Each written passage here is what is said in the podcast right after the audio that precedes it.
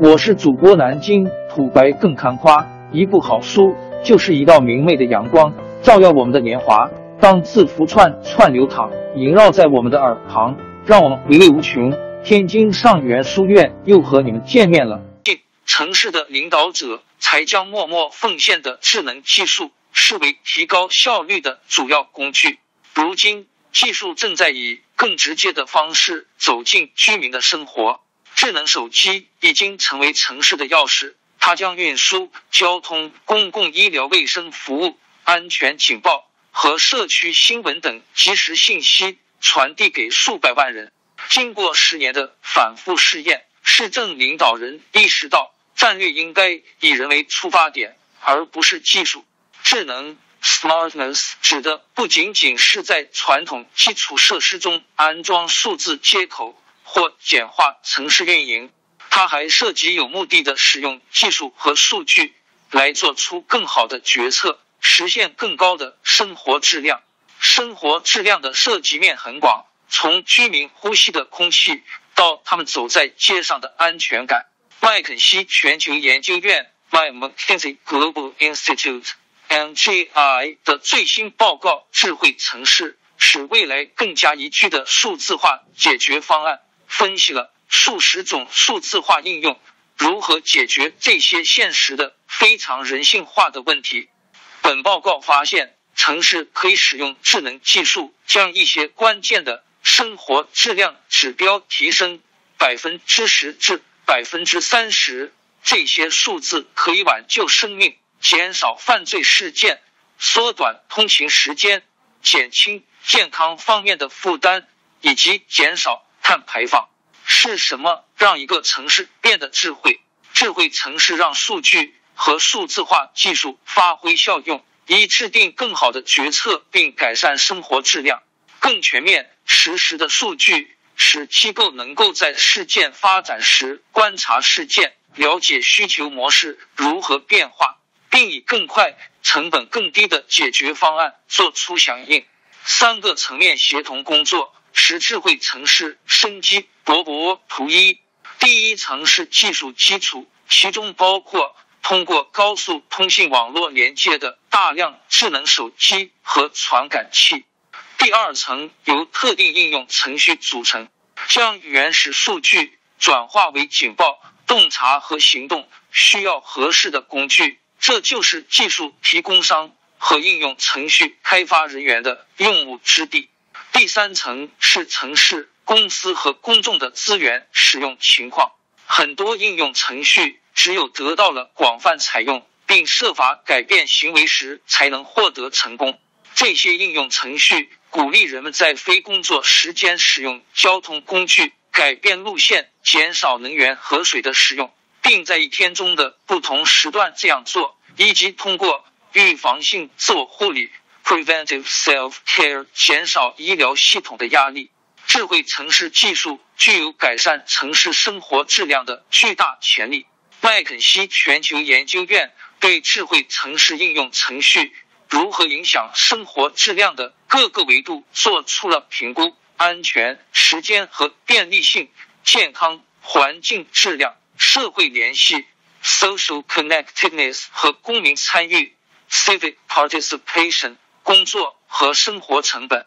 大量的结果反映了这样一个事实：即应用程序在不同城市之间的表现有所不同，具体取决于。遗留基础设施系统和基础起点等因素，应用程序有助于城市打击犯罪并改善公共安全的其他方面。将一系列应用程序进行最大化部署，可以将死亡人数、谋杀、道路交通事故和火灾所导致的降低百分之八至百分之十。在一个拥有五百万人口的高犯罪率城市。这可能意味着每年可以挽救三百人的生命。殴打、抢劫、入室盗窃和车辆盗窃事件可降低百分之三十至百分之四十。除了这些指标外，还有很多不可估量的好处。居民来去自由，而不必担惊受怕。技术不是犯罪问题的速效对策，但是机构可以使用数据更有效的部署稀缺资源和人员，例如实时犯罪地图 （real-time crime mapping） 利用统计分析来凸显模式，而预测性警务 （predictive policing） 则更进一步，它可以预测犯罪，在犯罪发生前予以阻止。当事件确实发生时，枪击检测 （gunshot detection）、智能监视 （smart surveillance） 和家居安防系统 （home security system） 等应用程序可以加快执法。但是，数据驱动的警务必须以保护公民自由的方式进行部署，并避免将特定社区或群体当罪犯看待。在生命受到威胁时，必须争分夺秒。一线救护人员在第一时间到达紧急情况现场至关重要。智能系统可优化呼叫中心和现场作业，而交通信号优先权 （Traffic Signal Preemption） 可为紧急车辆提供清晰的驾驶路径。这类应用程序可将紧急响应时间缩短百分之二十至百分之三十五。响应时间已经短至八分钟的城市，可以减少近两分钟的时间。一个平均响应时间为五十分钟的城市，至少可以削减十七分钟。智慧城市技术可以使日常通勤更快，使人少一分沮丧。世界各地城市的数千万人每天上下班都要忍受繁忙的交通和过度拥挤的公交车和火车。改善日常通勤对提高生活质量至关重要。到二零二五年，部署了智能移动应用的城市有可能将平均通勤时间减少百分之十五到百分之二十，有些人的通勤时间甚至可以进一步缩短。各个应用程序能发挥的潜力大不相同，具体取决于每个城市的密度。现有的交通基础设施和通勤模式，在一个拥有庞大交通系统的密集城市，智能技术每天可以节省近十五分钟的平均通勤时间。在一个通勤十分劳累的发展中城市，智能技术每天能缩短二十至三十分钟的通勤时间。一般而言，交通系统得到充分使用的城市。可以从简化乘客体验的应用程序中受益，使用数字标牌或移动应用提供交通延迟的实时信息，使乘客能够及时调整路线。在现有物理基础设施上安装物联网传感器，有助于技术人员在故障和延误发生前解决问题。在自驾很普遍或公交车是主要交通方式的城市。缓解道路拥堵的应用更为有效。在公交车出行为主要交通工具的发展中，城市交通信号的智能同步有可能将平均通勤时间减少百分之五以上。实时导航时，驾驶员意识到交通延误，并帮他们选择最快的路线。智能停车应用直接将他们指向车位，使他们不必徒劳的。都转于城市街区而浪费时间，城市可以成为改善健康状况的催化剂。由于城市密度很高，这使其成为解决健康问题的重要平台。尽管目前未得到充分利用，我们意识到技术在医疗领域的作用是广泛的、不断变化的。因此，我们只分析能让城市发挥作用的数字化应用。我们量化了它们。对残疾调整生命年 dailys 的潜在影响，这是世界卫生组织用于表达全球疾病负担的主要指标。它不仅反映了因早逝而错过的年华，也反映了因残障而错过的正常生活。如果城市将我们的分析中包含的应用程序做了最大化部署，我们认为将 daily 降低百分之八至百分之十五是。完全有可能的，有助于预防、治疗和监测慢性疾病，如糖尿病或心血管疾病的应用，可能在发达国家最有作为。远程病人监测系统 （Remote Patient Monitoring System） 有可能将高收入城市的健康负担减少百分之四以上。这些系统使用数字化设备获取重要数据，然后将这些数据安全的传输给别处的医生进行评估。这些数据可以在患者需要早期干预时提醒患者和医生，避免并发症和住院治疗。城市可以使用数据和分析来发现具有较高风险指数的人群，并更准确的制定干预措施。所谓的移动医疗干预可以发出关于疫苗卫生安全性行为和遵循抗疫转录病毒治疗方案 （antiretroviral therapy regimen） 等性命攸关的信息。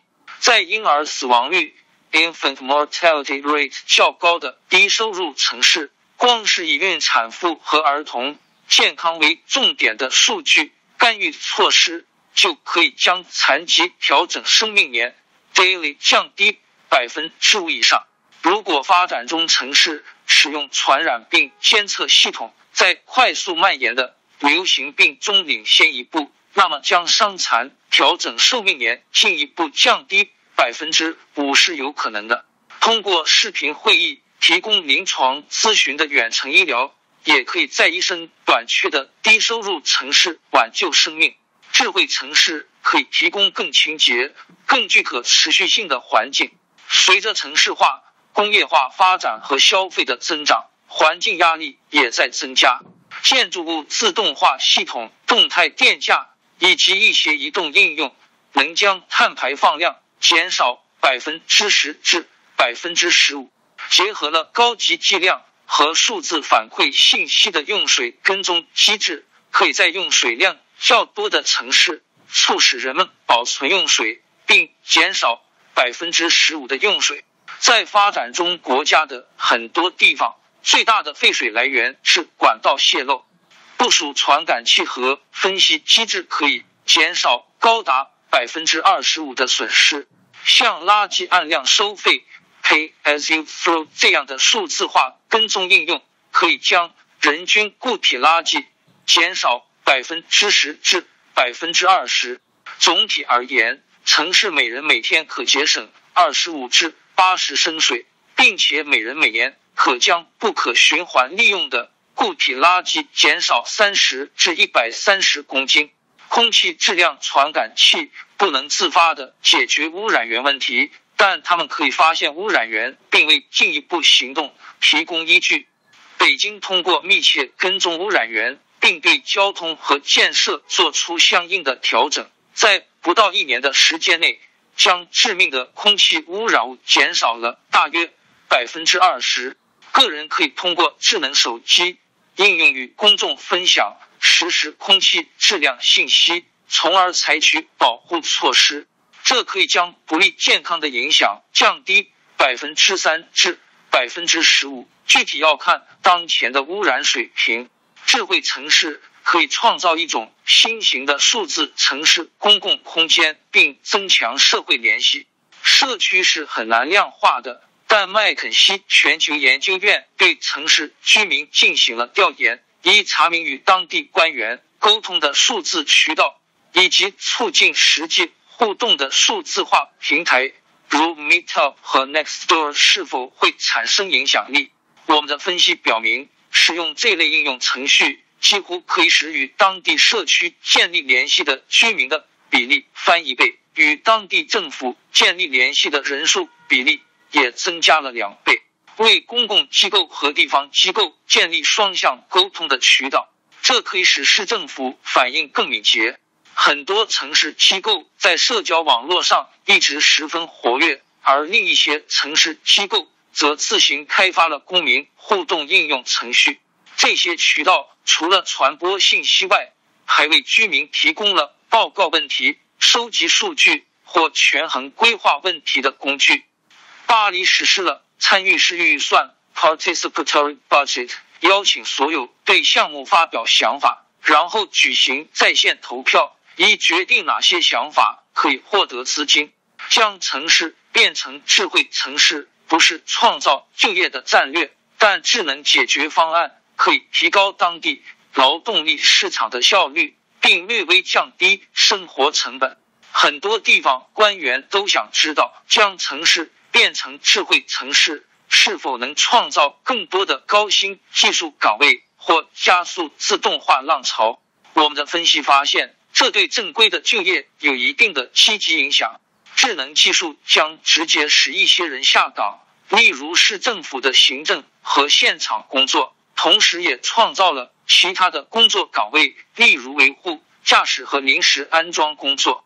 电子职业中心 （e Career Center） 可以通过建立更高效的雇佣机制，以及吸引更多失业和不工作的人加入劳动力队伍，从而产生一定的积极影响。数据驱动的正规教育和线上再培训计划可以加强城市的技能储备，将营业执照签发、土地报批和税务申报等政府职能数字化。可以使当地企业免于繁文缛节，从而有助于营造更具创业精神的商业环境。世界上很多最具活力和最令人向往的城市都面临着严重的住房短缺，这推高了房租和房价。扩大房源可以降低这些成本。很多地方因官僚体制而陷入了土地征用、环境研究、设计审批、报批等困境。对这些流程进行数字化，可以避免风险和延误，从而推动更多的建设。此外，大多数城市有大量可用来扩充房源的闲置土地，创建开源的地级数据库 （Open Source Cadastral Databases） 有助于发现可供开发的地块。智能应用程序可以在其他领域节省成本。例如，鼓励人们更高效的使用公用事业和医疗系统、家居安防系统、个人警报设备和可穿戴设备等产品，涉及到消费，但人们愿意为他们所带来的价值买单。移动应用程序也带来了新的价值，尽管线上计程车调配系统 e-hailing 可能会鼓励人们更频繁的搭计程车，然而。线上计程车调配系统和其他共享应用程序使一些人放弃购买私家车。麦肯锡全球研究院估计，普通人可以节省高达百分之三的当前年度支出 （Current Annual Expenditure）。从目前全球五十个城市的部署情况来看，即使是最先进的部署，仍然任重而道远。麦肯锡全球研究院。为全球五十个城市的部署情况拍了快照，这不是为了加冕全球最智慧的城市，而是展示全球正在进行的全部活动。这包括评估每个城市的技术基础、城市当前的应用推广和公众采用率。我们对每个城市的技术基础的观点都考察了传感器和设备的覆盖程度、通信网络的质量。以及开放数据端口 （Open Data Portal） 的存在，其中最先进的城市是阿姆斯特丹、纽约、首尔、新加坡和斯德哥尔摩。但即使是这些领跑者，也只占当今综合技术基础的三分之二。总的来说，中国、东亚、欧洲和北美的城市拥有相对强大的技术基础，中东的豪华城市。也是如此，但非洲、印度和拉丁美洲的城市却相对落后，尤其是在传感器层的安装上没跟上，这是资本支出最大的要素。我们使用当前智能应用程序的一个检验清单来衡量每个城市的实施进度。大多数城市一直都很重视移动性，但总体上实施了最多应用程序的地方。伦敦、洛杉矶、纽约、首尔、深圳和新加坡已涉足多个领域。有些城市尚未实施能最大限度的解决一些优先事项问题的应用程序。麦肯锡全球研究院在所有被分析的城市进行了线上调查，一评估居民对其环境中已经发挥作用的技术的看法。我们发现，亚洲城市在认知。使用和满意度方面表现最佳，而欧洲城市则落后了。积极的采用和认知似乎和城市的青年人口相关。他们不仅接受了更加数字化的处事方式，而且对此表现出期待。智慧城市改变了基础设施的经济，为合作伙伴和私营部门的参与创造了空间。智慧城市技术有助于城市最大化利用资产，无论是拥有大量的遗留系统，还是从头开始创建，在有形资产和维护上进行投资的问题是绕不开的。但智能技术可以在核心组件升级时增添新的功能。基础设施投资曾一度使城市被需要大量资本且遥遥无期的计划套牢，如今。他们只要将传统结构和智能解决方案结合起来，就可以更加动态的对需求变化的方式做出响应。如果偏远地区的人口飙升，那么增加新的地铁或公交线路以及随之而来的车队扩建，可能需要数年时间。相比之下，私营的按需小巴服务可以更快的启用。市政府不一定要成为各类服务和基础设施系统的唯一出资方和运营者。虽然对我们所考察的大部分应用程序的实施工作应由公共部门来做，但大多数初始投资可能来自私人参与者。公共财政可以仅用于必须由政府提供的公共物品。此外，公共部门的大部分初始投资。能产生积极的经济回报，这为建立合作关系打开了大门。让更多的角色参与进来不是一件坏事，因为这可以让更多的人采用基础设施，并将更多创造力应用到用数据上。当私营部门的创新自然而然的涌现时，政府则可能要起到监管、召集关键参与者、提供补贴或改变采购决策的作用。有些城市不是采用总体规划方法，而是将自身定位为生态系统，创建联盟甚至物理协作空间。有些城市正在以财富密度和现有高科技产业等固有优势开始转型。但即使是不具备这些优势的地方，也可以通过愿景、良好的管理、打破陈规的愿望，以及不断的满足居民需求。来鹤立鸡群，私营部门、非盈利性的和技术人员还有很大的发展空间。最重要的是，个体有权塑造他们称之为家的城市的未来。王朝更迭，江山易主，世事山河都会变迁。其实我们无需不辞辛劳去追寻什么永远，活在当下，做每一件自己想做的事，去每一座和自己有缘的城市。看每一道动人心肠的风景，珍惜每一个擦肩的路人。纵算经历颠沛，尝尽苦楚，也无怨悔。感谢您的收听，朋友们，让我们下期再见。